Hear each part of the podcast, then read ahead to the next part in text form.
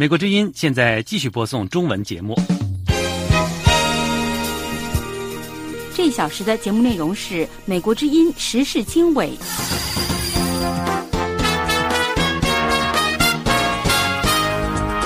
各位听众朋友，大家好，这里是美国之音九月二号的时事经纬节目，我是陆洋，从美国首都华盛顿向您播报。独立时评人秦鹏指出，中共政法高官刘艳平是给中共二十大祭旗的一个内部牺牲品。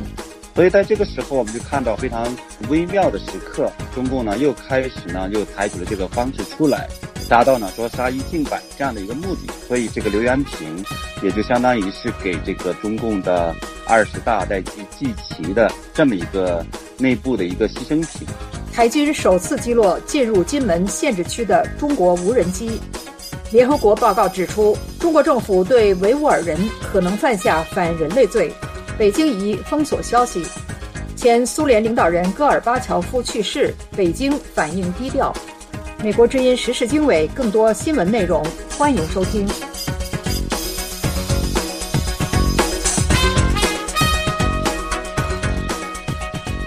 中共官方的新华社星期四九月一号发出消息说，当局宣布对又一名政法部门的高级官员作出处罚。这被视为中共领导人习近平为了在下个月中共召开二十大后继续掌权、清扫障碍采取的最新行动。有关中共即将召开的二十大以及习近平如何实现连任，美国之音记者志远连线采访独立时评人秦鹏先生进行分析点评。秦鹏你好，官方的新华社周四发出消息说，中共中央批准对国家安全部原党委委员、国安部纪检监察组原组长刘延平的严重违纪违法问题进行立案审查调查。这是以习近平为首的中共中央在今年十月召开的第二十次全国代表大会之前呢，对政法部门进行政治清洗的最新举动。那么，《纽约时报》报道说呢。在二十大召开前，习近平已经在试图阻止不满的暗流汇聚成反对的力量。你的看法？对中共的这样的一个体制呢，他说是二十大，说是进行选举，对吧？先选出这种中央委员、候补委员，再选出政治局委员、常委等等的。但事实上，大家都知道，这是一个这种呃小圈子的分赃的这么一个行为。就是说，实际上是在这个大会之前，那么通过这种呃内部妥协谈判，甚至这种相互威胁、相互这种交换等等这样的一些方式的话，才达成这样的一个力量平衡。最后的话呢，是达到权力瓜分的这样的一个目的。那么在这种情况下，他们所获得的这样的一个合法的来源，不是通过选票，而是呢，通过和这种内部的敌我双方的多方面的一些力量平衡才获得的权利。所以这样的一个权利的这种平达到呢，实际上是不平处于动态的，也是实际上不稳定的这么一个东西。所以它实际上还是要不断的去防范内部敌人，然后呢再去这个内部的黑帮，才会形成一个力量的最后瓜分的这么一个结果。所以在这种情况下，那么它不是通过这种我们讲说像一般的这样的一个选举一样亮出自己的这种竞选纲领，亮出自己的这样的一个 KPI，然后呢慢慢的去兑现去完成的，而是呢通过在内部去。恐吓、利诱等等的这个方式的话呢，让其他的人去呃服从自己，所以这是中共黑帮的这么一个作业规则。所以在这个时候，我们就看到非常微妙的时刻，中共呢又开始呢又采取了这个方式出来，达到呢说杀一儆百这样的一个目的。所以这个刘元平也就相当于是给这个中共的二十大在祭祭旗的这么一个内部的一个牺牲品。所以它实际上不是单纯的一个这种我们说违法调查呀或者怎么样子的一个问题，而根子的原因的话呢，实际上就通过这个方式来去恐吓外边的所有人，说呃不听话的人，那么就会被这个干掉，对吧？那么刘元平就是一个下场，同同时呢，刘元平之前的什么傅政华呀、孙立军团伙呀等等，那都是这样的一个呃例子，所以。这实际上是中共我们说在这个时候把刘元平抛出来的一个这种根本的原因。那么有评论认为呢，中共正在筹备的第二十次代表大会对习近平来说是非常重要的。习的前两位前任呢，江泽民和胡锦涛都担任了两个五年任期，但似乎呢，习近平并没有表现出要放弃权力的迹象。二十大，习近平能否实质上成为终身的领导人？你的看法？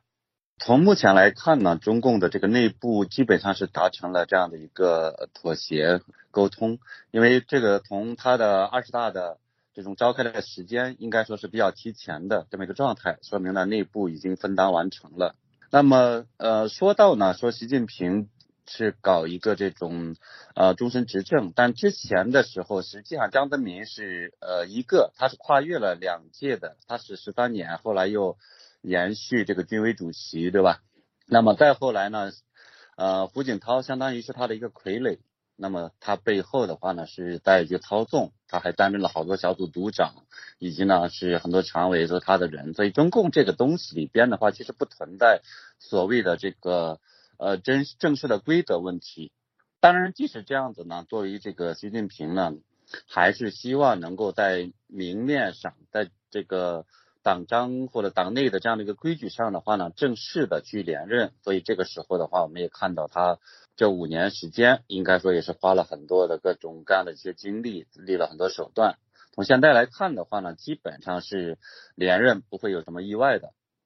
那么《纽约邮报》的报道称呢，中共不允许任何政治反对派，并且越来越多的打击呃在经济、民间、社会和宗教界的人士，其的权力积累与前。独裁者毛泽东相提并论，他的政治理论被写入宪法，他对个人崇拜的培养取代了所有其他现任的中国高级官员，甚至呢，现在呃也允许传唱所谓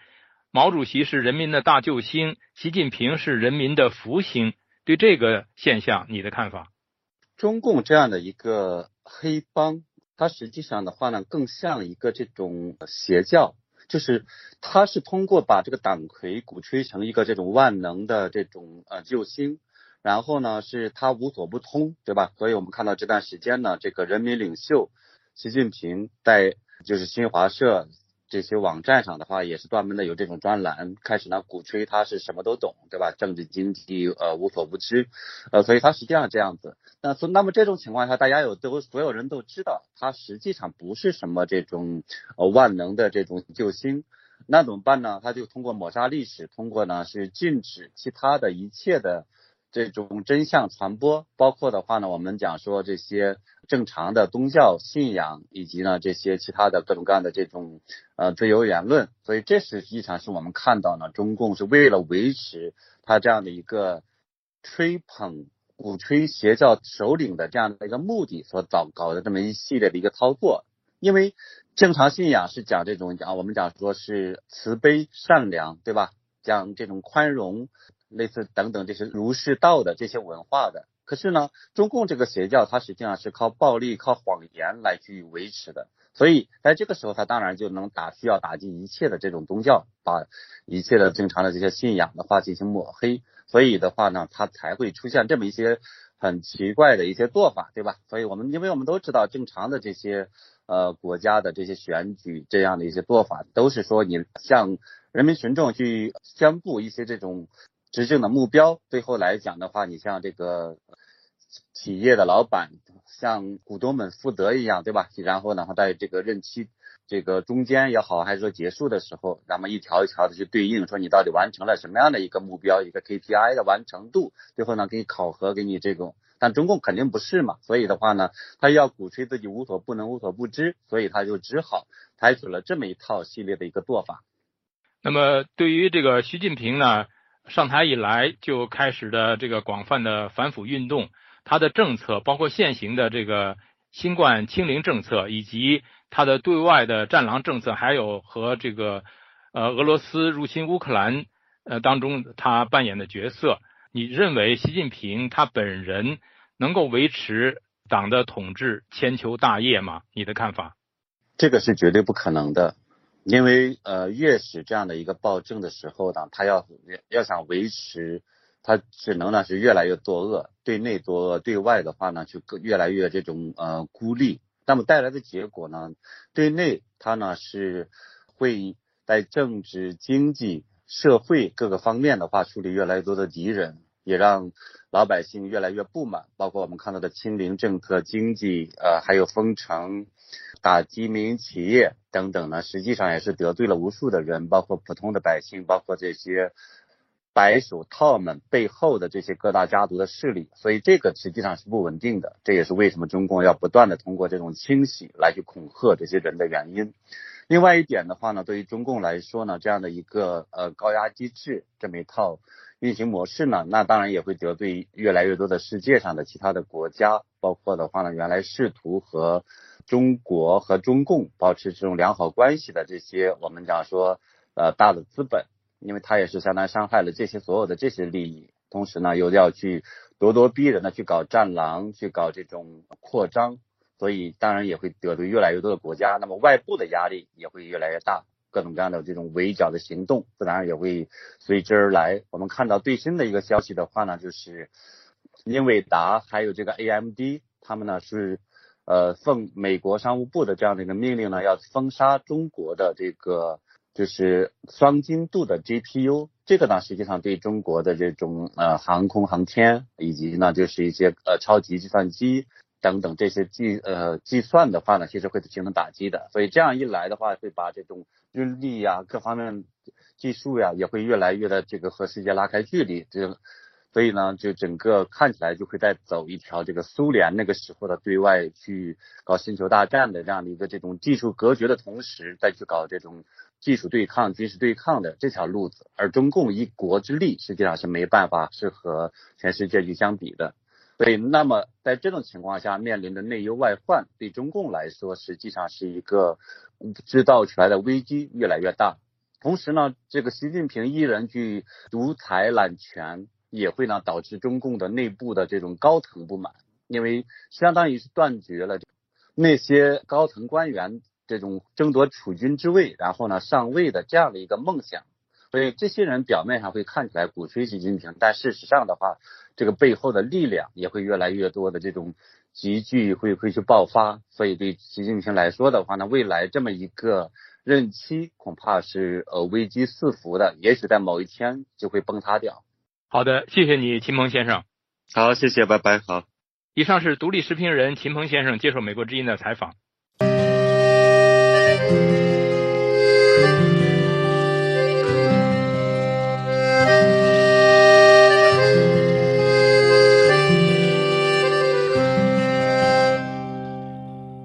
据台湾媒体报道，台湾金门陆军防卫指挥部星期四九月一号证实，驻守金门的国军部队在当天中午击落了一架进入施予限制水域上空的不明民用空拍无人机。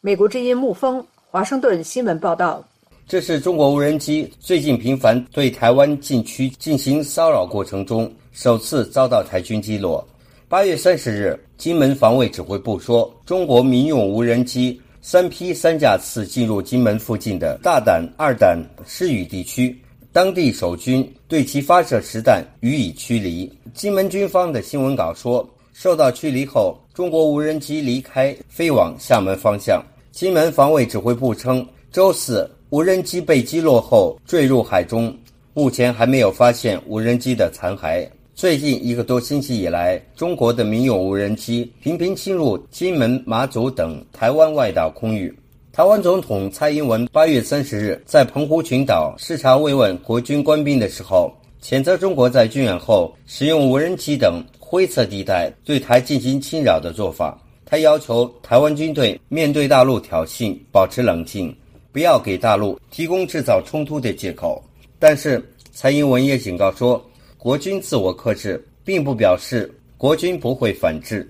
他还表示，已经下令台湾国防部在必要时候采取强力反制措施，捍卫国家领空安全。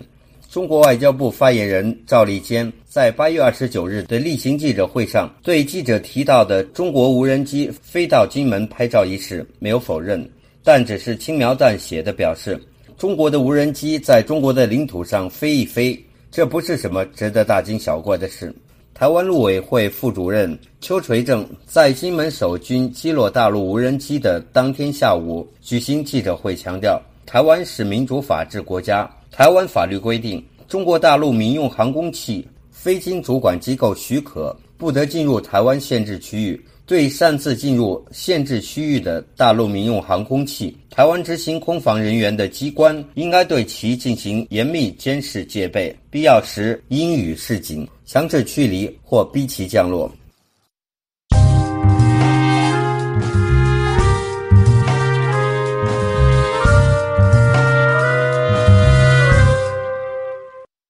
在星期三八月三十一号任期届满的最后时刻，联合国人权事务高级专员发布了一份期待已久的报告，发现中国新疆维吾尔自治区对少数民族的待遇可能构成反人类罪。中国驻联合国官员发声明，指责联合国人权高专办抹黑污蔑中国，干涉中国内政。但是，面向中国国内民众的官媒。并没有立即跟进报道联合国这份报告或中方的声明。中国当局通常禁止国内媒体报道对政府不利的消息，并屏蔽外媒的报道和国内民众在网上的讨论。美国之音新闻报道，人权事务高级专员米歇尔·巴切莱特在他长达四十八页的报告中写道。对维吾尔族成员和其他以穆斯林为主的群体的任意和歧视性拘留的程度，根据法律和政策，在更普遍的限制和剥夺个人和集体享有的基本权利的情况下，可能构成国际罪行，特别是反人类罪。人权组织和美国政府指责北京严重虐待维吾尔人，包括酷刑、强迫绝育、性暴力和强迫儿童与家人分离。人权观察等团体先前发表的报告说，少数民族受到了广泛的监视，超过一百万，主要是穆斯林维吾尔人被送往拘留营。批评人士说，这旨在摧毁他们的维吾尔人身份。中国称这些营地是职业教育中心，旨在阻止宗教极端主义。和恐怖袭击的蔓延，关于酷刑或虐待模式的指控，包括强迫医疗和不利的拘留条件，以及对个别性侵和基于性别的暴力事件的指控，都是可信的。巴切莱特谈到所谓的职业教育中心的条件时说：“然而，他说，目前可用的信息无法让他的办公室就这些侵权行为的确切程度得出明确结论。”但很明显，这些设施为此类侵权行为的大规模发生提供了肥沃的土壤。在巴切莱特发表这份报告的几个小时后，中国常驻日内瓦代表团发言人刘玉印星期四凌晨发表声明说：“这份报告完全是美西方国家和反华势力策划的闹剧，完全是一份罔顾事实的政治化文件。”充分暴露了美西方国家和反华势力将人权作为政治工具的图谋。一天前，中国代表团向巴切莱特的办公室正式表示反对该报告的发表。联合国人权高级专员办公室设在日内瓦。同一天。中国驻纽约联合国大使张军针对人权高专办即将发表这份报告时说：“众所周知，所谓新疆问题完全是出于政治目的编造的谎言，其目的肯定是破坏中国的稳定，阻碍中国的发展。”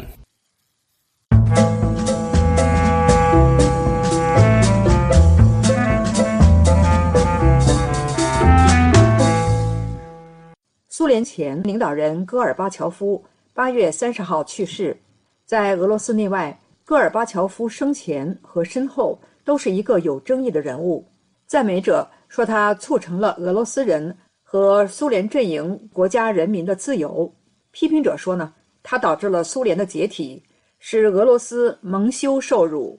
中国政权则按理说他是导致国际共产主义运动遭受大挫折的历史罪人，也给中国造成了危险。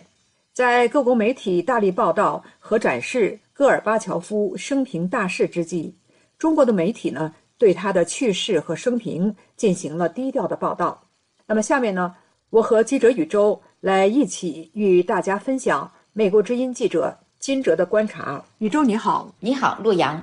啊，金哲的观察呢是这么说的：八月三十一日，就是戈尔巴乔夫去世的第二天。美国国务卿布林肯发表声明说：“我们与世界各国的人一起哀悼米哈伊尔·戈尔巴乔夫的去世。或许没有哪个词像公开性，也就是英语 Glasnost，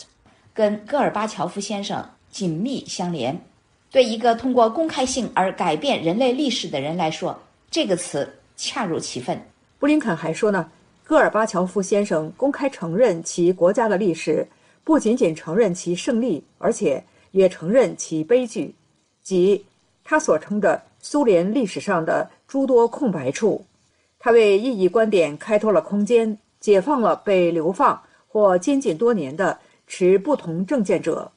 布林肯指出。戈尔巴乔夫也开放性的与其他国家，其中包括与美国这样的敌手国家合作。他的强烈信念是，对话符合他的人民以及所有的人民的利益。总之呢，布林肯站在国务卿的位置，从国际关系和政治的角度对戈尔巴乔夫做出了评价和赞扬。而在八月三十号，也就是戈尔巴乔夫去世的当天，伦敦经济学院国际历史学教授。弗拉季斯拉夫·朱波克在美国外交政策上发表了文章。他的岛屿从人品、伦理道德和历史的角度对戈尔巴乔夫的描写呢是这样的：俄罗斯媒体报道说，米哈伊尔·谢尔盖耶维奇·戈尔巴乔夫在长期患病之后去世，享年九十一岁。他是俄罗斯的悲惨、严酷、血迹斑斑的历史上难得的一个闪光点。朱伯克还说呢，即使是在戈尔巴乔夫最潦倒的时候，他也释放出温暖、闪耀着乐观和幽默的火花。他是一个富有激情的政治动物，但是却拒绝为了权力而贪恋权力。可见呢，朱伯克教授对戈尔巴乔夫的评价是肯定的，是赞扬的。在这样的高度赞扬的岛屿之下，朱伯克教授给出了这样的戈尔巴乔夫综合评价。朱伯克说：“然而，他在俄罗斯历史上的地位则更为复杂，现在仍未确定。俄罗斯民族主义者和旧秩序的中坚分子多把他视为傻瓜或者叛徒，主要是因为苏联在他任上解体。其他俄罗斯人和前苏联阵营成员国赞扬他是一个富有远见的解放者，他做出努力把他们从腐朽的集权体制的枷锁下解放出来。”在戈尔巴乔夫去世成为国际新闻之际，国际媒体普遍注意到，北京和中国官方媒体对这一消息进行了低调的淡化处理。呃，是的，我们看到呢，中国外交部发言人赵立坚八月三十一号在例行记者会上回答记者提问的时候说。戈尔巴乔夫先生曾经为推动中苏关系正常化做出积极贡献，我们对他病逝表示哀悼，向他的家属表示慰问。嗯，这看起来明显是避重就轻，确实如此啊。而中国官方权威新闻宣传机构新华社简短的总括了戈尔巴乔夫的生平。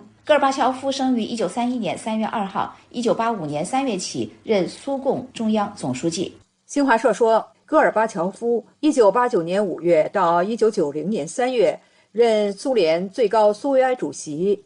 ，1990年3月之后任苏联第一任也是最后一任总统。1991年苏联解体之后，戈尔巴乔夫主要从事社会和文学活动。这是记了一笔流水账。中国官媒新华社对戈尔巴乔夫的相关报道，跟俄罗斯官方的卫星通讯社形成了鲜明的对照。就在戈尔巴乔夫去世的当天，卫星通讯社发出报道，对戈尔巴乔夫的一生事迹进行了平时的回顾展示。嗯，他的报道呢是包括这样的两段话：一段说呢，在他在任期间，在他的主导下，苏联大力试图改革其社会体制，这种努力就是所谓的改革。其主要目的呢是全面改善社会主义体制，这就意味着发展民主、言论自由、扩大劳工集体和公共组织的权利，以及加强法律与秩序。俄罗斯官方的卫星通讯社对戈尔巴乔夫一生进行回顾报道的第二段话这么说：戈尔巴乔夫大力倡导公开性政策，促进了1990年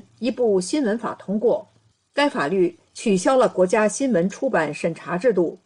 这位苏联的总统还解除了苏联科学院院士安德烈·萨哈罗夫的政治流放，并开始了为被流放的持不同政见者恢复苏联公民身份和权利的过程。此外，在他的任上，苏联还发动了一场广泛的运动，为政治镇压的受害者平反昭雪。那么这个呢，对于中国问题的观察家来说呢，呃，北京和中共政权对戈尔巴乔夫去世的消息呢是尽力的淡化或者避重就轻，很容易理解。因为尽管习近平领导下的中共当局呢是反复的声言跟俄罗斯呢是盟友，以及跟俄罗斯合作呢没有上限，但是在许多政治问题上呢，今日的莫斯科和北京呢是有着明显的差异乃至分歧的。苏联在戈尔巴乔夫在任期间，通过新闻法废除出版审查，为政治迫害受害者平反昭雪，发展民主，倡导言论自由，扩大劳工群体和公共组织的权利。今日俄罗斯官方通讯社把这一切都当作戈尔巴乔夫的正面政治遗产罗列出来。而在这些方面呢，我们看到今日北京政权呢是明显反其道而行之。他们强调媒体信党，坚持出版审查，拒绝为政治迫害受害者平反，誓言坚决打击所谓的妄议中央的言论，高调宣扬东西南北中党政军民学，党是领导一切的。中国问题研究者指出，中国共产党当局对戈尔巴乔夫持有明确的敌视态度，这种态度反映在中共对内的政治宣传和思想灌输中，而且这种态度由来已久。早在一九八零年代就开始出现。嗯，在一九八零年代呢，戈尔巴乔夫以改革和公开性为旗号，在苏联推行政治改革。戈尔巴乔夫进行的改革努力，在中国公众中呢是获得了普遍的好感。是因为那个时候，中国公众不满以邓小平为首的中共当局拒绝政治改革，导致所谓的经济改革走上歪门邪道，变成了一场对国有资产的强取豪夺。损害了公众的利益，让权贵人家大发横财。嗯，接下来呢，就是我们看到的，一九八九年五月中旬，在以学生为先导的反腐败、要民主的北京天安门抗议运动的高潮中，戈尔巴乔夫访问了北京。当时，由于天安门广场被抗议的学生和市民占领，欢迎仪式呢就不得不改在北京国际机场，而不是在人民大会堂东门外的天安门广场进行。呃，在当时呢，邓小平正在忙于调遣中共的军队，准备杀入北京城。那么与此同时呢，在天安门广场，抗议者打出了横幅，欢迎戈尔巴乔夫到访。这个横幅呢，是用俄语和中文写出来的：“民主，我们共同的理想。”而就在邓小平声言抗议者是制造动乱的犯罪分子之际，戈尔巴乔夫接受西方媒体的采访，他称赞学生运动领袖说：“我很确信。”我们在经历一个社会主义变革的重要转折点。呃，事实上呢，呃，从邓小平以来呢，中共一直把戈尔巴乔夫视为国际共产主义社会主义运动的叛徒。那么，尽管呢，中国在短短几十年里已经超越了资本主义国家，呃，它的贫富悬殊呢是在全世界名列前茅。中共认为，戈尔巴乔夫所提倡和推动的政治改革，不但导致苏联解体，而且。也鼓励了中国国内的敌对势力，对中国政权的安全和中国的统一构成了明显或者是潜在的威胁。最引人注目的一点呢，是现任中共最高领导人习近平一上台呢，就公开的哀叹苏联解体，哀叹苏联解体时竟无一人是男儿，挽救苏联，挽救苏共，这是众所周知的一幅画面。而习近平的画风呢，也因此一目了然。所以，就有批评者指出，习近平显然是历史虚无主义的受害者。他好像是不知道苏联解体，一方面有其内部的原因，一方面也有外部的原因，其中包括从一九七零年代开始，北京和华盛顿联手合作对抗和打击苏联。其实呢，这种中美合作对付苏联的政策呢，是一直持续到邓小平时代。总而言之呢，戈尔巴乔夫。到底是勇者还是叛徒，主要看我们选择站在哪个立场，坐在哪把椅子上说话。嗯，确实如此。在独裁的角度，戈尔巴乔夫是叛徒；在民主的角度，戈尔巴乔夫是英雄。